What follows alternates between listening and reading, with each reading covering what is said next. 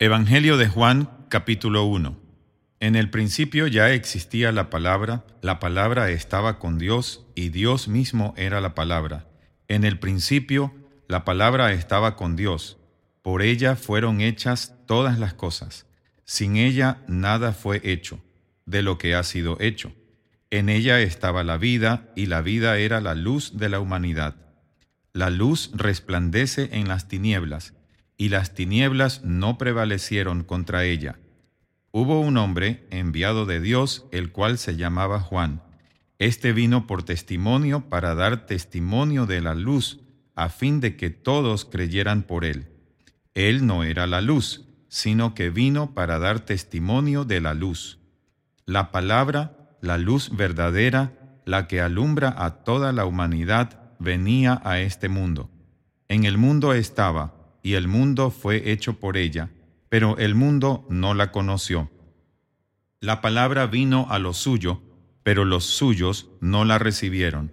Pero a todos los que la recibieron, a los que creen en su nombre, les dio la potestad de ser hechos hijos de Dios, los cuales no son engendrados de sangre, ni de voluntad de carne, ni de voluntad de varón, sino de Dios. Y la palabra se hizo carne, y habitó entre nosotros, y vimos su gloria, la gloria que corresponde al unigénito del Padre, llena de gracia y de verdad. Juan dio testimonio de ella y clamó diciendo, de ella es de quien yo decía, viene después de mí, pero es anterior a mí, porque ya existía antes que yo. Ciertamente de su plenitud tomamos todos y gracia sobre gracia.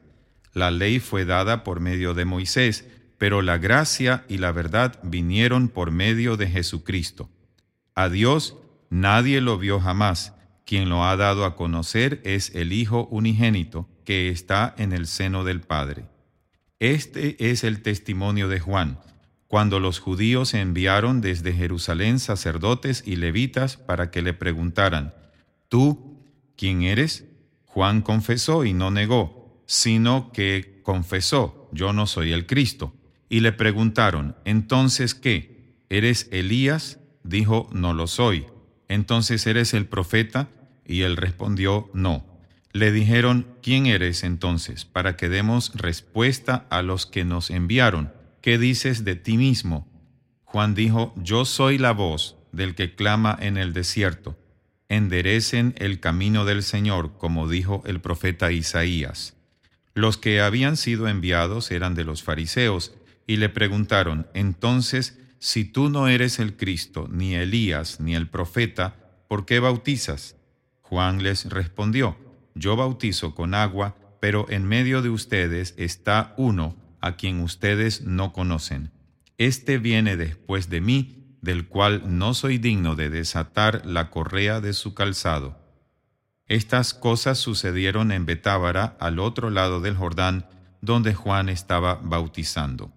El siguiente día Juan vio que Jesús venía hacia él y dijo, Este es el Cordero de Dios que quita el pecado del mundo. Él es de quien yo dije, Después de mí viene un varón, el cual es antes de mí, porque era primero que yo. Yo no lo conocía, pero vine bautizando con agua para esto, para que él fuera manifestado a Israel. Juan también dio testimonio y dijo, Vi al Espíritu descender del cielo como paloma y permanecer sobre él.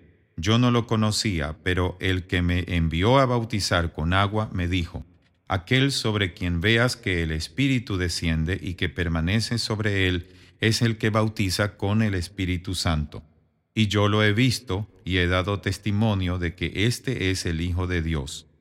Al día siguiente Juan estaba de nuevo allí con dos de sus discípulos.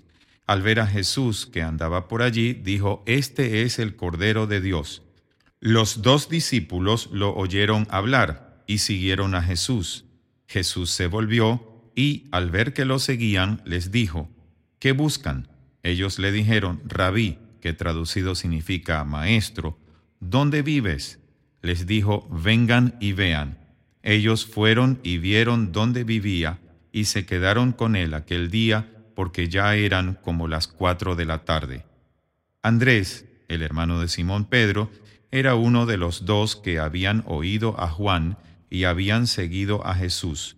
Este halló primero a Simón, su hermano, y le dijo, Hemos hallado al Mesías, que traducido significa el Cristo.